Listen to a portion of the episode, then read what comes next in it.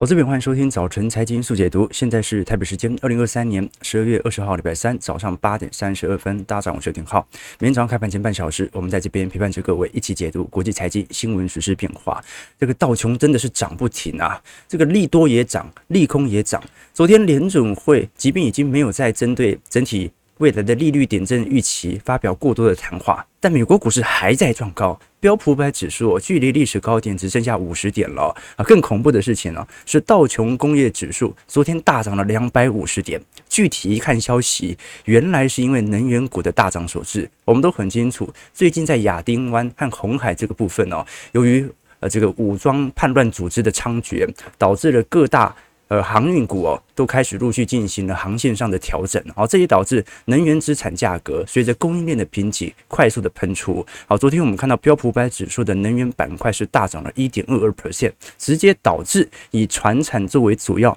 组合成分的道琼哦，再创下历史新高。我们从线形图来看。啊，这个图是真的有点陡哦。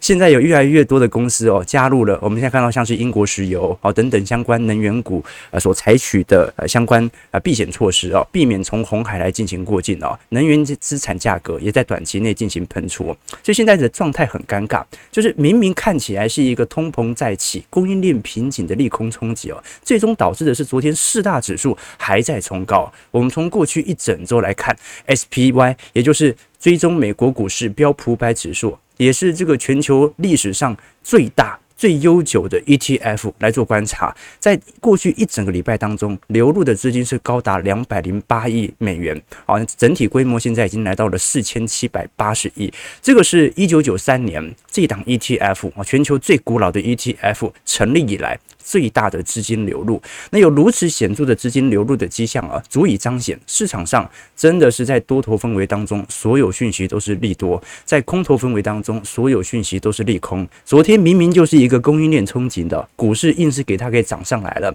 反正科技股呃可能会受到影响，那先不涨科技股，先涨能源股吧。OK，那现在比较尴尬的哦，是因为我们都很清楚，在过去一整周当中，美美国。欧洲央行 ECB 以及英国央行，全球的三大央行都是同时宣布当前的利率不变。如果能源资产或者供应链的冲突持续的发酵，那有没有必要重新回到升息轨道当中呢？我们至少可以承认啊，利率是停了，但是缩表没停啊。所以联准会想要减少市场上的流动性，它还是可以根据市场上啊缩表的行为来让市场流动性能够有显著的收缩。那更何况啊，现在欧洲经济其实表现不太好啊，欧洲法国经济在最新所公布的 GDP 哦，正式进入衰退格局。好，所以你看这个德国在今年上半年进入到衰退，法国在今年下半年进入到衰退。那新兴市场更不用讲了，早就已经开启了一些降息循环，像是一些南美洲的央行啊，或者我们看到呃，这个在东欧系统都开始有陆续有调降利率的这个动作。可是，如果我们从联准会当前的状态来看，美国真的是一个特殊经济的存在，就是它的劳动力市场没有非常明显的松动。今年是一定不可能发生经济衰退，明年预估二三季度可能会发生经济衰退，连续两个季度的 GDP 呈现负增长嘛，大概就是在二三季度。可是，在明年三月份，大家又预估联准会不会降息一码，你在衰退前的一个月降息，那还会衰退吗？哦，所以在种种效果底下，市场上反而并没有把本是的供应链危机视为一个严重的利空讯息，当然这只是市场的认为了。我们其实从原油价格来做观察，现在也顶多是一个短期内的反弹，到底整波下行趋势哦，有没有被下方的油价突然的涨起给突破，这个是值得观察的。我们从西德州原油价格来做表述，你可以观察到元月份的交割的西德州原油期货价格，昨天是上涨了一点三 percent 呢，重新回到七十美元的大关，收在七十三点四块美元。那么布兰特原油的部分，昨天是大涨了一点二美元，一点六 percent，收在七十九点二三美元。好，这个也是在十一月底以来的最高收盘价。其实原油价格早在今年。呃，九月、十月，当时随着以哈冲突啊飙高以后啊，它就一路进入到下行格局。即便 OPEC 保持减产的态势不变，并没有因此对于原油的价格有过多的拉抬。这说明一方面，市场认为明年对于原油的需求有可能会减弱；那另外一方面，各大投行针对中国在今年的复苏是严重误判。本来全球认为今年中国作为呃全球最重要的原油进口国，我们必须承认嘛。美国虽然也是一个需求国，可是美国自己产业也有啊。好，但中国的部分是完全要靠中东来进行原油和天然气的运送。那么中国的复苏乏力，导致原油价格是持续的走低。那加上我们都很清楚。现在原油价格弹起以后啊，到底本波的红海危机会冲击全球的贸易状况多久呢？最近至少美国国防部已经采取了相关的动作。我们过去在前两天有跟大家提到，这次主要是也门的青年运动组织啊，它它叫胡塞武装了啊，它呃名名目上的名字叫青年运动，控制了红海的航道以后啊，导致全球前五大的航商巨擘目前都已经停驶红海啊，绕到好望角，哎，本来要直接过阿拉伯的嘛，好，现在直接啊要绕过整个非洲哦，这让我想到啊，大家应该知道，呃，你看整个东。南亚新加坡能够兴起哦，就去马六甲海峡卡着一个新加坡，但泰国也打算以后就在自己的国土当中切一道啊，直接让这个。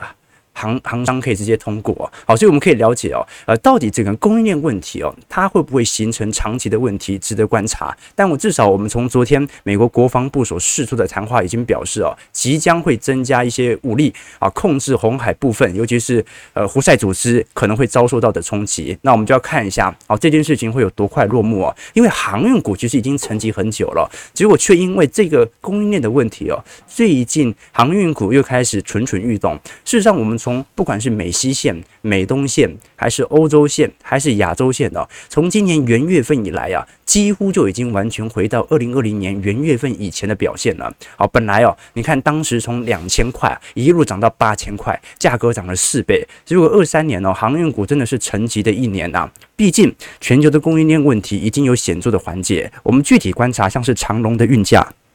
当时平均单位的运价，从大概二零二零年的 Q one 哦，大概是一千美元左右啊，飙到二零二二年一季度啊是三千五百美元，哦，飙了三点五倍哦，好，结果呢在。今年二三季度啊，直接回到原点，所以呢，赚了这么多的钱，但是呢，未来无法保持同样的获利，那价格当然会有显著的回跌。那么，阳明的运价也是一样，也是从一千块飙到三千块左右，最近又开始有所回档。所以，航运股的部分哦，我个人认为啊，短期内可能有进一步的拉抬。可是，我们都很清楚啊，所有供应链的问题，所有。由于外部性冲击的问题啊，它最终对于股市以中长期尺度来看是没影响的。举个例子来说，你看美国股市最近在创高嘛，大家还记得以色列股市吗？以色列股市在当时以哈冲突的时候啊，价格暴跌了三成左右哦，而且受到大量的资产抛售。以色列是有非常多的这些新创单位，我们讲的这种孵化器哦，也受到市场上的资金抛售啊，诶，结果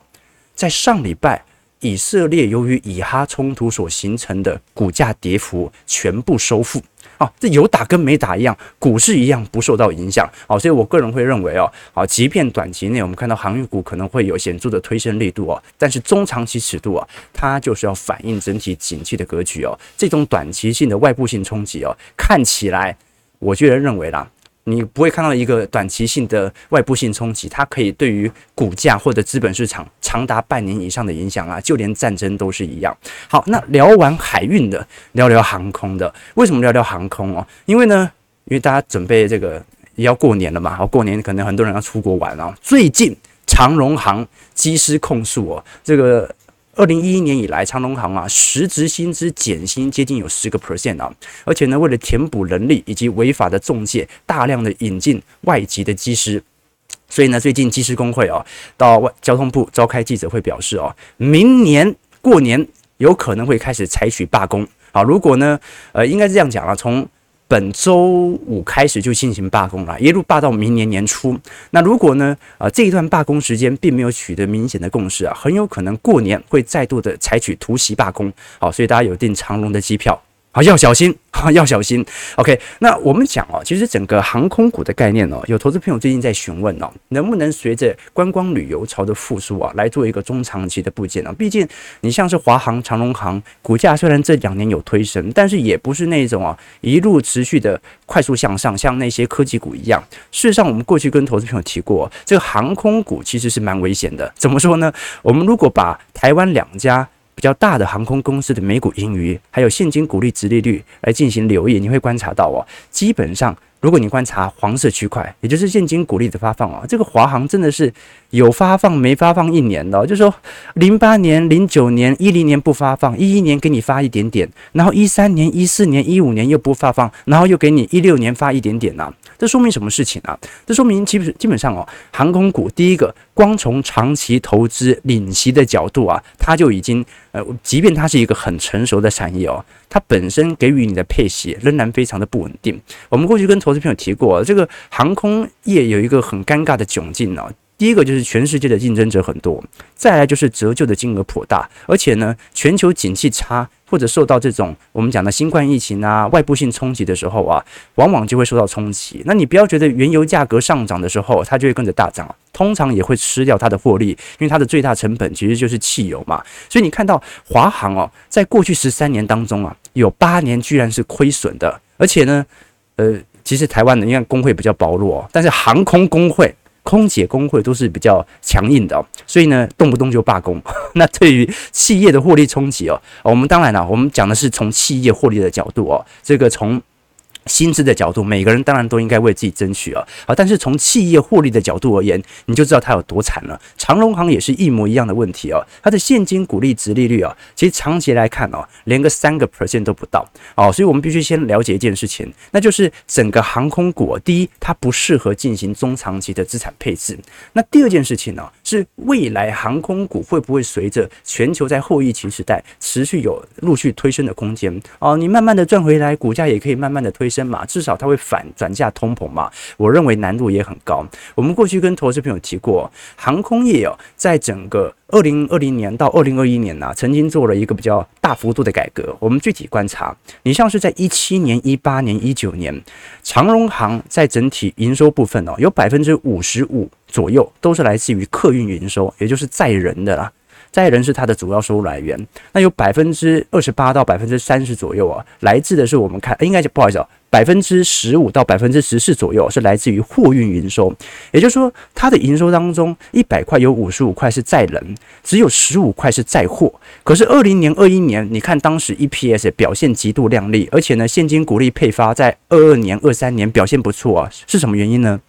原因很简单，因为在二零二零年以后啊，载货的比例啊突然拉升到五成、六成，甚至在二零二一年直接来到了八成，也就是在二零二一年没有人搭飞机的情况底下，有。一百块当中啊，有八十二块都是载货赚到的，只有七点五 percent 是载人赚到的。那反而载货这段时间呢、由于空间的显著利用啊，反而 EPS 是快速的增高哦。那现在呢，二零二三年，今年载人的比例已经来到六成七了，明年后年大概也差不多，人流已经逐步回归了。以前你看呐，一七年、一八年、一九年呐，啊，当时它的获利情况啊如此之疲惫，也就是载人根本就是不赚钱的。那你现在要载货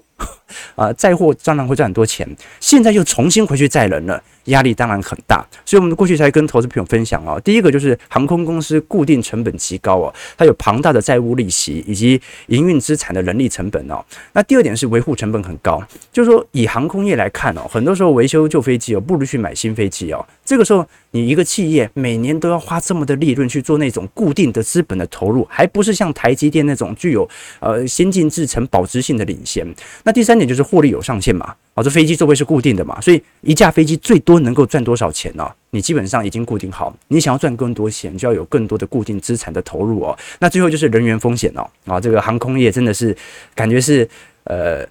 劳工权益啊，争取最多的一个部分呢啊，其他其他工会、其他产业都很羡慕，对不对哈？啊，这个人员呢，他需要大笔的庞大的资金以及漫长的资金培训后投入，投入完之后，你还要怕他罢工，对吧？OK，这是我们所呃观察到的迹象，而且我觉得最重要的就是因为竞争难以差异化，就航空业啊啊，尤其我们不如比如说像去日本、去韩国，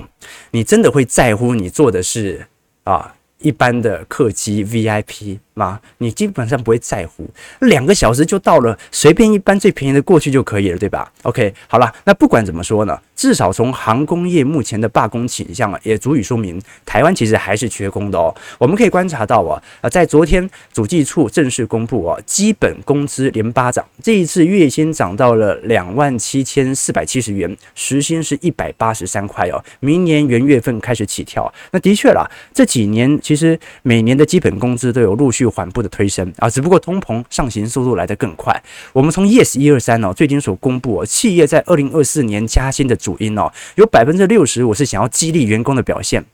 这个理由有点牵强哦，我认为有百分之五十一哦，这个理由比较正确，就是怕人才的流失以及反映业界的薪资水平哦。现在大部分企业愿意在二零二四年加薪的主因呢，不是二零二三年赚得过多，因为二零二三年其实就算台湾服务业有所支撑哦。普遍来看，薪资或者说实质获利程度仍然不高。原因很简单，就是我虽然在缺工，但是缺工隐含的就是我企业的成本上行，加上台湾的输入性通膨哦，在第四季是拐头上弯，所以呢，大部分都是怕。找不到人，所以勉强加薪，而并不是说因为二零二三年赚的钱太多了，所以决定要予以加薪。我们可以观察到了，近十年民间企业估计的调薪幅度，从一零四的角度来看哦，每年大概都是以三趴左右的幅度在进行调升哦。可是如果你具体观察台湾在主计处所公布的平均薪资哦，每年的涨幅其实并没有想象中来得高啊，这说明哦，还是有分产业，还是有分产业。尤其我们刚才跟投资朋友提到哦。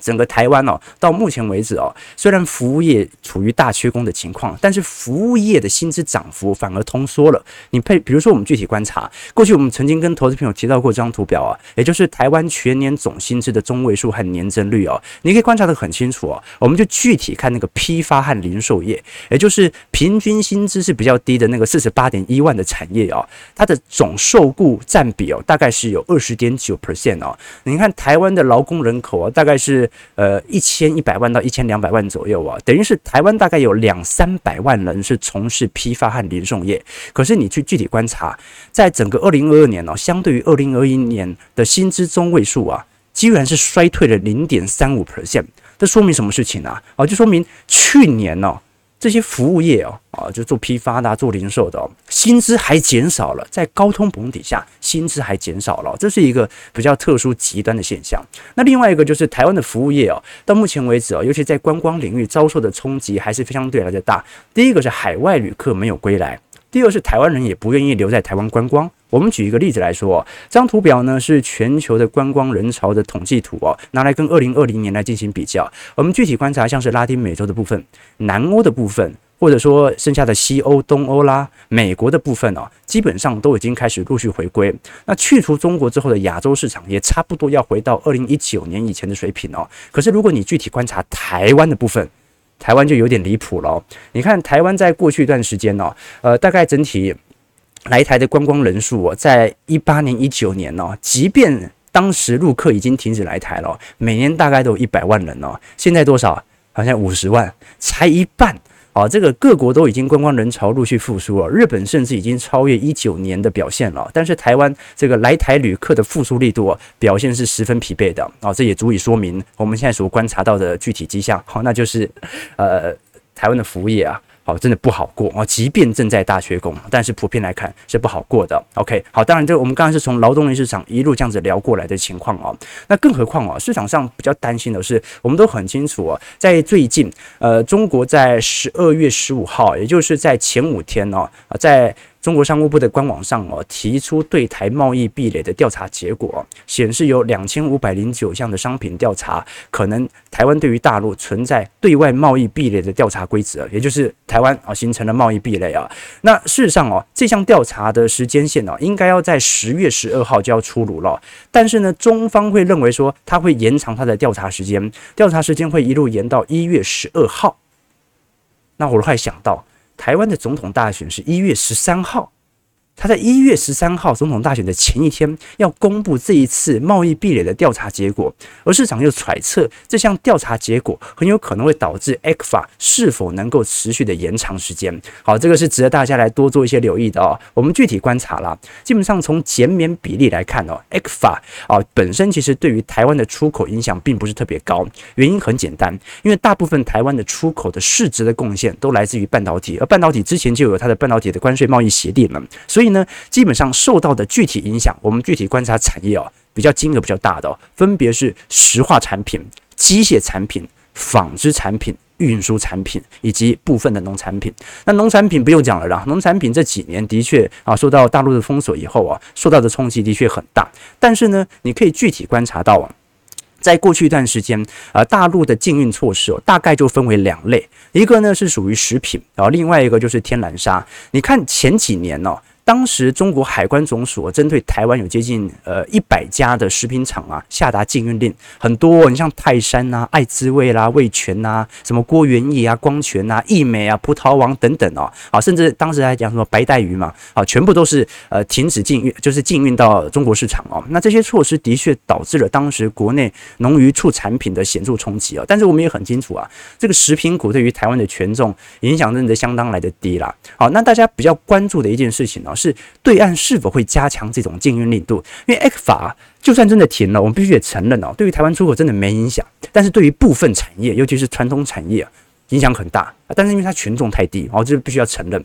对他来讲。可能就灭顶之灾。好，但对于台湾整体出口来看哦，这九牛一毛。那市场上比较揣测的是，对岸是否有可能会加强这一种禁运的力度，采取更多措施，使台湾电子业受到更进一步的冲击呢？那我们这时候就要具体来看哦，就说呃，经济制裁肯定是七伤拳啦。杀敌一千，自损八百呢。那中国的制裁啊，必须建立在不对内有太大冲击的情况底下实施。也就是我制裁的话，我自己不会受到太大冲击，这个时候我才要制裁你嘛，然后对你大造成打击哦。可是你可以观察到，台湾对于大陆的依存度啊，啊的确很高，来到了百分之四十二点三。那我们具体来观察哦，整个对台湾对于中国大陆和香港本身主要出口的货品当中，你可以去观具体观察，从大陆的海关总署来进行观察。大部分都是电子零组件、光学器材、化学品、橡胶制品和智通产品哦。然后你细看这些电子组件，你会发现哦，啊，主要啊是从台湾进口商品的是集成电路。集成电路在台湾又叫做机体电路，也就是我们讲的晶片。好，这其中包含着 IC 设计、IC 制造、IC 封装。也就是说，大陆对于台湾进口最大的权重啊，其实是什么？其实是半导体产业，好，所以它要对于台湾的出口有最为显著的打击，就要直接针对机体电路啊。可是你为什么可以发现它从来啊采取禁运令，从来不针对这些基础电路呢？啊，原因很简单啊，因为它所要进口的这些设备啊，很明显都是核心的原材料、核心的设备啊。你像是什么交换机啦、啊激光床啦啊，基本上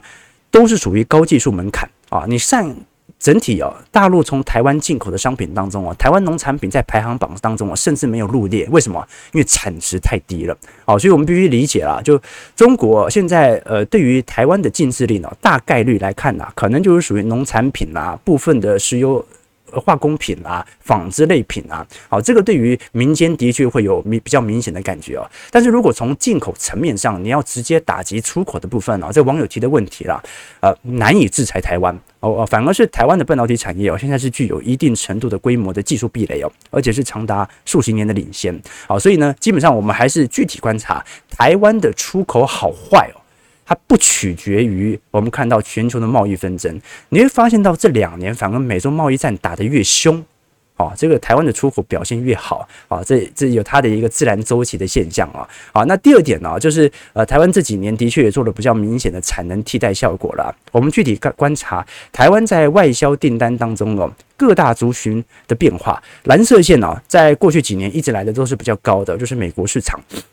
那我们勘察到哦，黄色线是中国以及香港市场，过去来看是仅次于美国市场的外销订单哦，但是在今年六月份左右，东协市场也就是绿色线哦，已经正式的超越中国和香港，成为台湾的第二大外销订单的市场了。这说明其实市场上还是有比较显著的产能转移的现象开始有所发酵哦。好，OK，这个值得大家来多做一些观察和留意的啊。就是说，呃，我们必须承认哦，好，按照这个角度而言哦，其实 ECFA。以它的法规的时效性呢，早就该停了，早就该停了，现在早就已经延长了啊。那么明年的总统大选呢，当然可能会采取更进一步的变数啊。啊，但是呢，如果是光从经济面来看，是不受影响的。好，那从个别产业来看啊，可能会有比较大的影响，这个就提供投资朋友做一些观察。但至少从整个大盘投资者来看，相对程度没有这么大。好，我们看一下台北股市的表现。台北股市在昨天收跌了七十五点了，短期内跌破了五日线。但是呢，昨天美国股市上涨啊，道琼上涨两百五十一点，零点六八 percent，在三万七千五百五十七点。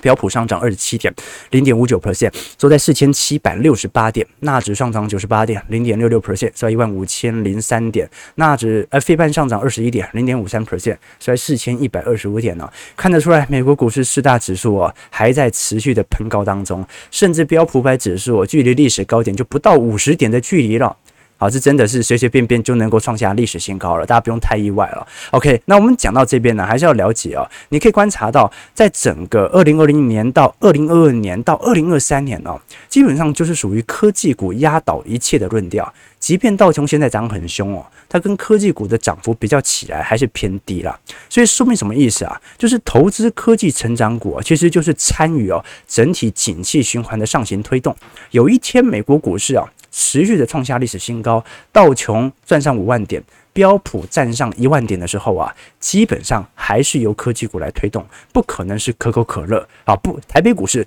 创下三万点的大关。也不可能是由中华电信、远传带动的，为什么？这些就是实业股嘛，它就是一个稳定的配息概念股。所以在这种状态底下，我反而会建议大家，我们必须根据周期的观念来做一个思考。这个时候啊，任何产业哪一只个股会创新高，你不用管，你确定大盘会创新高就好。那你要选择大盘情绪低迷的时候来进行布件。所以我们还是要再宣传一下啊，这个后天。礼拜五晚上八点钟，就是我们二零二四年第一季财经号角的听友会了。每一个季度，我们都会针对当前的行情来做一些推演，也会针对过去一个季度的资产操作和行情来做判断和检讨。我们直播呢，主要是分享市场的动态，但大多数我个人的操作和实质观点，都会在我们的会员系统当中来分享。短期波动有很多会变。但长期一定会依循的某些规律，我们就是去寻找这样的规律。那如果对于我们的呃听友会有兴趣，欢迎各位可以现在紧急下单啊！那当然，如果说朋友更多兴趣，也可以直接参加我们的财经号角会员系统。除了有未来一整年的听友会的收听权以外，也会有一些专题影片、宏观报告以及基础系列的小白课程啊。事实上，我必须跟投资朋友分享啊。啊，就是说，我们基本上在整个学习的数据当中啊，就是要跟大家分享是，你看，我们不管是聊今天的 X 法嘛，聊联总会所公布的数字啊，其实都可以从这些数据当中啊，看到它背后的真相。从数据上来看，有时候都觉得很恐怖。或者说，光听到新闻都很可怕。可是我们具体了解之后，才可以了解整个财经世界背后的具体真相。所以，我们节目啊，基本上有个特点嘛，叫做用数据看世界。那种单条的线性关系哦，给你讲一个理论呐，啊，就说美国经济一定会衰退，怎么样的话，那种理论是不会在我们的节目当中的。我们就是用数据看世界，用数据看世界，你才会发现啊，原来这个世界跟我们想象的完全不一样。我举个例子来说，呃，最近有很多二零二三年的年度的回顾报告，我都在看。其中我看到了一篇，我就觉得特别有趣哦，是最近哦，Pornhub 哦，针对整体二零二三年年度回顾的报告啊，来盘点全球用户最喜欢的女优以及影片的类型哦。那我觉得非常有趣啊。因为正常来讲，我想说啊，会去这些色情网站浏览的男孩子哦，呃，大部分可能看的都是一些对于爱情有所向往的，就是很正常的那种影片哦。结果我发现哦，今年最受欢迎的影片的分类啊，第一名哦，叫做 The Golden Age。什么叫 The Golden Age 哦？它讲的叫做黄金时代，讲的是熟男熟女啊。这原本大家都觉得男孩子就是喜欢年轻的嘛，没有。大家都是喜欢熟男熟女的类型哦。那其次呢，叫做 super size 哦。这原本我们想说可能是啊，这个身材比较中性的啊，苗条的。结果大家第二名喜欢的叫做 super size 哦。这这叫什么大尺码是不是？然后第三名叫什么 sex machine 啊，这个我就听不懂。uniform 我懂，我懂了制服控啊，这个，然后再来是 sexual healing 哦，性爱治疗。其实你会发现哦，当你去具体了解某些数据和报告的时候啊，你会发现这个大家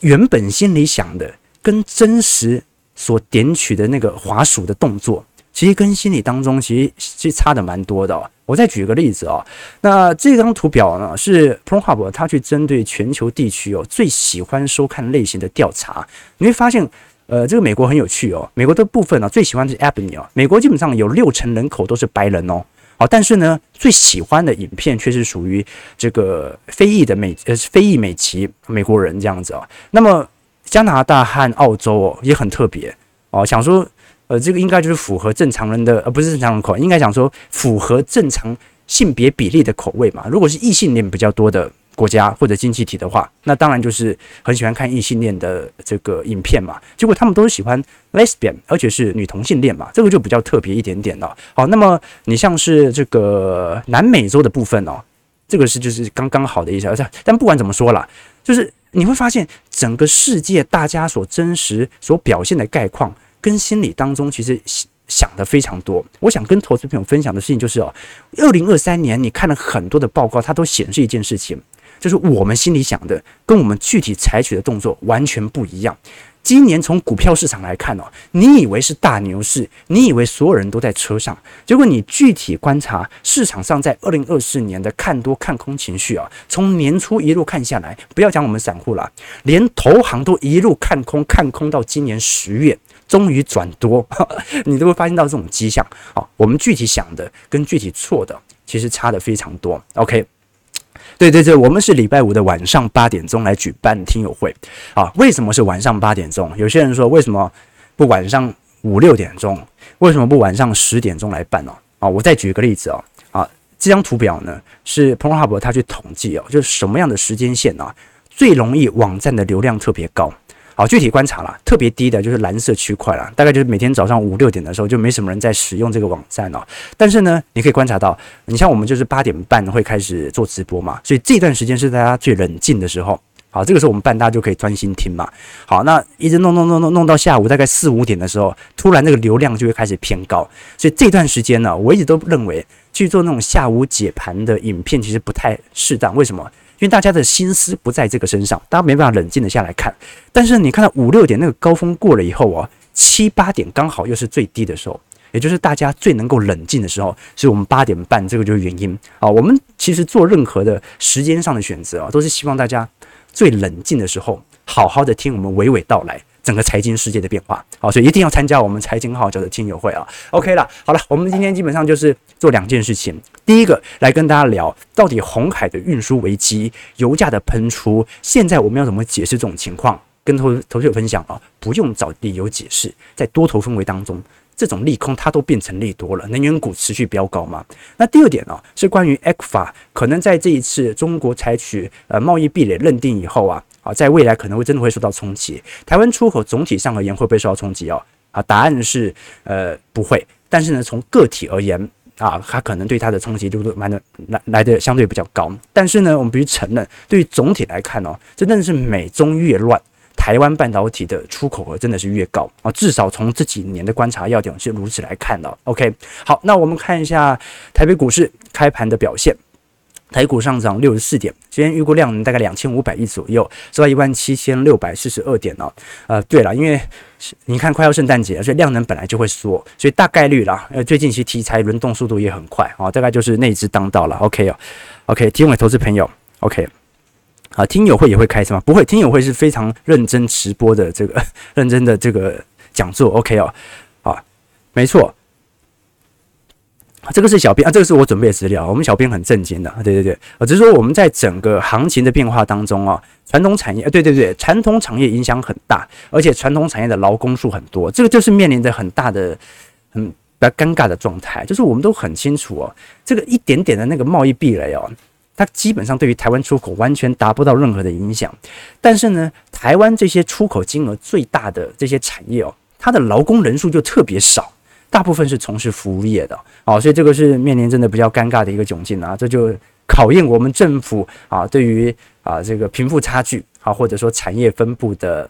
采取的动作了。九点零五分，感谢各位今天参与啊。呃，如果喜欢我们节目，记得帮我们订阅、按赞、加分享。我们就明天早上八点半早晨财经速解读再相见。祝各位投资朋友看盘顺利，操盘愉快。